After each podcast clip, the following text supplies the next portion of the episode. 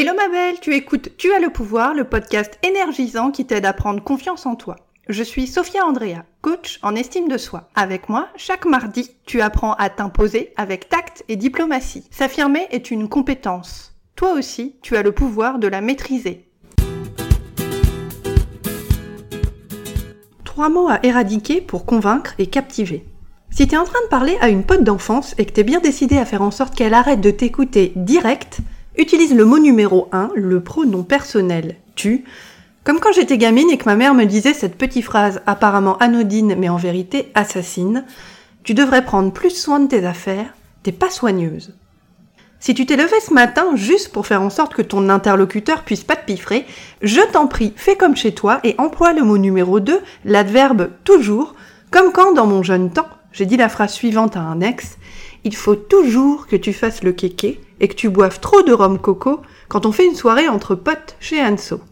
Si ton but premier c'est de donner l'impression à ton interlocuteur que t'es sur la défensive et que t'es pas super super ouverte pour entendre ses opinions, ses sentiments ou ses idées, serre-lui une monstrueuse plâtrée du mot numéro 3, le mot mais. Comme quand ta collègue Martine te dit je pense qu'on devrait revoir le design du logo de l'entreprise du et du con parce que je le trouve un peu fadouille. Et que toi tu lui réponds Mais non, il est parfait ce logo, on a passé des heures dessus. Dans cet épisode du podcast Tu as le pouvoir, tu découvres comment éradiquer les mots tu, toujours et mais de ton vocabulaire et quel type de langage utiliser à la place pour convaincre et captiver. S'affirmer est une compétence. Toi aussi, tu as le pouvoir de la maîtriser. Partie 1. Le mot numéro 1. Tu.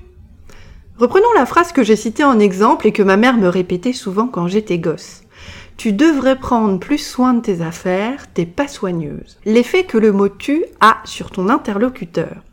Le mot tu accuse ton interlocuteur. Même si tu ne le veux pas, même si tu n'en fais pas exprès, comme ma mère par exemple, que c'est pas pour faire du mal à l'autre, tout ça, tout ça, naturellement le mot tu a pour effet de te faire te sentir visé en tant que personne. Un peu comme si t'étais dans la lunette de tir d'un fusil de chasse et que t'allais te faire sniper ta gueule dans 5, 4, 3, 2, une seconde. Le mot tu te passe au crible. Il tend un doigt accusateur vers l'autre et le juge sans vergogne. En utilisant le mot tu dans le cadre d'une conversation où toi tu veux avant tout convaincre et captiver, je te le rappelle, ton objectif premier c'est donc tout d'abord de conserver l'attention et la connexion émotionnelle que tu as établie avec la personne à qui tu parles, que ce soit ta mère, ton amoureux ou ta nana. Pourquoi? Parce que conserver l'attention, l'écoute de l'autre et la connexion te donne la possibilité d'être écouté de A à Z, de boucler la boucle, c'est-à-dire de faire passer tes idées et d'être pleinement entendu. Ce que l'utilisation du mot tu dit de toi à ce moment-là. Si tu fais partie des nanas qui utilisent le mot tu à outrance dans les conversations délicates où tu dois te mettre à nu sur le plan de tes sentiments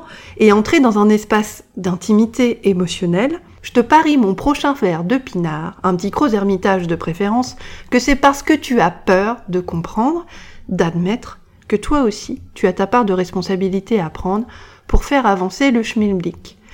On est bien d'accord, l'autre personne est rarement le bourreau démoniaque qu'on aimerait qu'il soit, pour t'éviter à toi tout comme à moi de regarder notre merdier intérieur et de faire un grand nettoyage de printemps.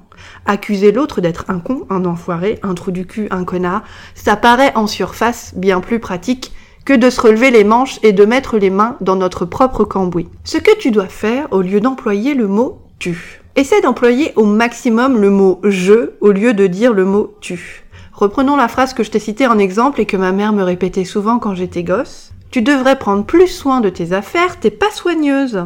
En utilisant le mot je au lieu du mot tu, tu assumes ce que tu dis. Tu te repositionnes dans la conversation en tant qu'actrice et pas simple accusatrice entre guillemets. Quand c'est je qui parle, c'est toi qui exprime clairement tes idées, tes opinions, tes valeurs, en restant au centre de ton propre propos.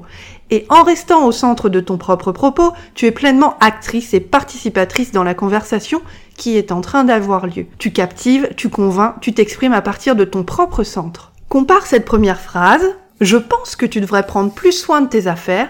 Elle pourrait certainement te servir plus longtemps en faisant attention. Et cette seconde phrase, tu devrais prendre plus soin de tes affaires, t'es pas soigneuse. Tu sens la différence d'intention dans le choix des mots? C'est ça la subtilité de communication que tu recherches. Partie 2, le mot numéro 2, toujours. Reprenons maintenant la phrase que je t'ai citée en exemple au début de cet épisode et que je disais tout le temps à un de mes ex quand j'étais étudiante, il y a fort fort longtemps, dans une galaxie fort fort lointaine, la galaxie des éternels découverts et des plats de pâte au ketchup, conséquence directe des sempiternels découverts susnommés. Voici donc la phrase que je vais répéter sans cesse. Il faut toujours que tu fasses le kéké et que tu boives trop de rhum coco quand on fait une soirée entre potes chez Anso. L'effet que le mot toujours a sur ton interlocuteur. Dans ce genre de petites phrases, le mot toujours s'avère particulièrement corrosif, sournois et satanique. Mais pourquoi donc, ma petite Sophia, me diras-tu? Et je te répondrai que, numéro 1, d'abord je suis pas petite, et numéro 2, parce que le mot toujours enferme mon ex, Thomas, de son prénom, dans un type de comportement soi-disant classique, entre guillemets, ou du moins récurrent. Quand je dis à Tom, il faut toujours que tu fasses le kéké et que tu boives trop de rhum coco quand on fait une soirée entre potes chez Anso, et que je sous-entends par la même occasion, parce qu'on va pas se mentir, on n'est pas là pour ça, je sous-entends tu fais chier, merde, c'est toujours la même chose avec toi. On est bien d'accord que je suis pas exactement en pole position pour le captiver et le convaincre si je lui parle comme ça. Surtout si lui est encore bourré à cause du rhum coco susmentionné. En utilisant le mot toujours, donc, dans ce contexte, je réduis Thomas à la somme de ses comportements et je transforme ce comportement en défaut de personnalité, entre guillemets, que je lui reproche allègrement, le pauvre. Je lui attribue un défaut caractéristique qui fait que Tom arrête de m'écouter puisque je l'accuse. Il passe automatiquement sur la défensive. Normal, il cherche des arguments pour répondre à mes accusations. Ce que l'utilisation du mot toujours dit de toi à ce moment-là. Quand tu utilises le mot toujours, ou le mot jamais d'ailleurs, tu généralises. Et on généralise tous, c'est normal, c'est juste une façon de donner du sens au monde autour de nous. Mais si tu veux captiver et convaincre, ce type de généralisation va bousiller littéralement le dialogue que tu essaies bravement d'instaurer. Ton interlocuteur se sent visé, il se braque et il cherche tout de suite une série de sept arguments pour contrer les tiens. Et c'est comme ça qu'on rentre dans une discussion qui se transforme en cavalcade de reproches pour les participants. Tout le monde en prend plein la gueule pour pas un rond, on dit des choses qui viennent nous déchiqueter le cœur, et après, on se demande si on va arriver à rapiécer, à recoudre et à faire cicatriser tout ça. C'est pas ce qu'on cherche ici, toi et moi. Donc, généraliser avec des mots comme toujours ou jamais, c'est prendre un raccourci mental à travers les champs de l'ignorance. T'as vu, c'est beau ce que je dis, hein C'est comme toutes ces petites phrases apparemment anodines que défecte ton collègue Christophe devant la machine à café le lundi matin à 8h37. Il dit des phrases du genre « De toute façon, les gens sont cons ». S'ils aiment pas Macron, fallait pas voter pour lui. Et blablabla, et blablabla. Et c'est précisément à ce moment-là que toi, tu passes devant la machine à café où tu comptais bien te taper un petit espresso bien serré avant de te taper ta matinée de boulot. Mais, en voyant le sieur Christophe déblatérer ses imbécilités matinales aussi grosses et aussi moches que lui, tu décides de faire mine d'aller aux chiottes pour pas te le coltiner. Excellent choix, destiné à préserver ta santé mentale, super. Au revoir, petit café de 8h37, tu repasseras le chercher plus tard, dans un petit quart d'heure, en catimini, ni vu, ni connu. Ce que tu dois faire au lieu d'employer le mot toujours. Si j'utilise une phrase comme il faut toujours que tu fasses le kéké et que tu boives trop de rhum coco quand on fait une soirée entre potes chez Anso, c'est parce que je suis frustrée. Au lieu d'employer le mot toujours, le mieux pour captiver et convaincre, c'est de dire à Thomas que je me sens frustrée et une fois qu'il a dessoulé, c'est toujours mieux, de trouver une solution avec lui pour régler le problème. Si tu as besoin de creuser cette thématique-là en particulier d'ailleurs, et d'apprendre comment parler avec quelqu'un pour régler le problème, écoute l'épisode du podcast Tu as le pouvoir qui s'appelle Trois solutions simples pour domestiquer les conversations qui te font flipper. Partie 3, le mot numéro 3, mais. Troisième mot que tu dois t'abstenir d'employer si tu veux captiver et convaincre, c'est le mot mais. L'effet que le mot mais a sur ton interlocuteur. Si ta collègue Martine te dit je pense qu'on devrait revoir le design du logo de l'entreprise du et du con parce que je le trouve un peu fadouille. Et que toi, tu lui réponds Mais non, il est parfait ce logo, voyons, on a passé des heures dessus. Bien sûr que t'as raison. Bien sûr que tu préférais passer ton week-end les doigts coincés dans une porte plutôt que de remettre ce logo sur l'ouvrage et de tout recommencer. Mais, si tu veux convaincre et captiver cette chère Martine et éviter de déclencher une guerre nucléaire et diplomatique entre vous deux, la solution pour toi c'est de remplacer le mot mais par un autre terme. Ce que le mot mais dit de toi à ce moment-là. En utilisant le mot mais dans ce contexte, tu renvoies l'idée que la proposition de Martine est invalide et du coup, Martine ne se sent ni écoutée ni entendue. Étant donné qu'elle a une certaine influence au bureau et qu'elle a le pouvoir de faire capoter la promotion qui te fait saliver, peut-être vaut-il mieux la caresser dans le sens du poil, cette chère Martine. Voici ce que tu dois faire pour rester ouverte à la discussion. Au lieu d'employer le mot mais, tu dois simplement l'éliminer de ton vocabulaire et le remplacer par un terme qui va être plus doux, plus inclusif, plus consensuel et qui te donnera toute l'attitude pour t'exprimer et laisser Martine s'exprimer librement elle aussi. Au lieu de dire mais non, il est parfait ce logo, voyons. On a passé des heures dessus. Tu peux dire un truc du style. Je vois ce que tu veux dire, Martine. Alors, personnellement, je trouve que le logo respecte vraiment le cahier des charges du client. Quand tu dis que tu le trouves un peu fadouille, qu'est-ce que tu veux dire exactement? Qu'est-ce que tu voudrais faire pour lui rajouter du peps à ce logo, justement, tout en restant dans les contraintes techniques du client et sans qu'on y passe trop de temps et qu'on bosse à perte? Et voilà, le méchant mais a disparu, et toi, tu réponds à Martine, tu fais en sorte qu'elle se sente écoutée, entendue, et tu lui poses des questions pour l'aider à préciser sa pensée et pour construire entre toi et elle une nouvelle solution. Et voilà, la boucle est bouclée, trop la classe.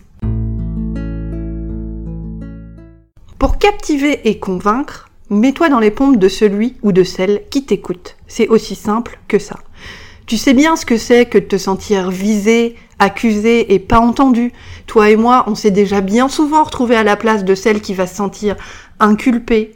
Tu sais, le dimanche midi, quand ta mère te fait des reproches, parce que t'as encore largué ton dernier mec, et parce que ta mère s'inquiète de savoir si tu vas jamais arriver à trouver quelqu'un. Il y a aussi toutes les fois où tu subis les foutes de tes collègues grises et frustrés parce que toi, t'as pas de gamin et que tu fais ce que tu veux, avec qui tu veux et quand tu veux, parce que tu le vaux bien, n'est-ce pas? Bref, tu sais bien ce que c'est que te sentir sous les feux de la critique et d'avoir l'impression que personne ne t'écoute, que personne ne t'entend ou que personne ne s'intéresse à ce que tu penses. Pour captiver et pour convaincre, commence par traiter ton interlocuteur comme tu aimerais être traité toi-même, avec délicatesse, prévenance, gentillesse et considération.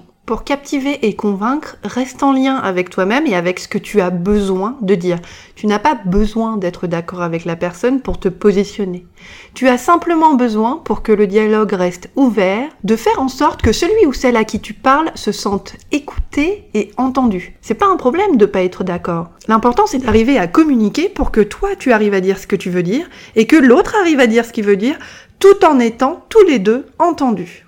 Dans le prochain épisode du podcast Tu as le pouvoir intitulé Voici pourquoi tes relations sont harassantes, je t'enseigne comment reprendre simplement le contrôle de tes relations dans les situations où tu te montres trop gentille. Abonne-toi au podcast pour profiter de tous les épisodes dès leur sortie chaque mardi. Inscris-toi sur www.tualpouvoir.com pour attraper ton coaching gratuit et commencer à t'imposer à ta façon en suivant tes propres règles. Rendez-vous aussi sur www.tualpouvoir.com rubrique Travailler avec moi pour apprendre à t'imposer avec tact et diplomatie. Si tu veux me poser une question ou que tu es prisonnière d'une situation qui te prend la tête, envoie-moi un email à l'adresse sophia, s o p h i a Merci de m'avoir écouté et à la semaine prochaine. Tu viens d'écouter le podcast Tu as le pouvoir, le podcast fortifiant qui t'aide à prendre confiance en toi. Je suis Sophia Andrea, je suis coach en estime de soi. Tu as adoré cet épisode du podcast? Abonne-toi maintenant pour recevoir le nouvel épisode du show chaque mardi. Pense aussi à me laisser un petit commentaire élogieux sur iTunes. Tu es bloqué et tu veux me poser une question? Écris-moi à l'adresse sophia, s o p h i a Inscris-toi sur mon site internet www.tuaslepouvoir.com pour profiter d'une tonne de conseils, d'astuces et de stratégies de pros qui t'aideront à passer maîtresse dans l'art de t'imposer avec tact et respect. Et n'oublie pas ma belle, s'affirmer est une compétence. Tu as le pouvoir de la maîtriser.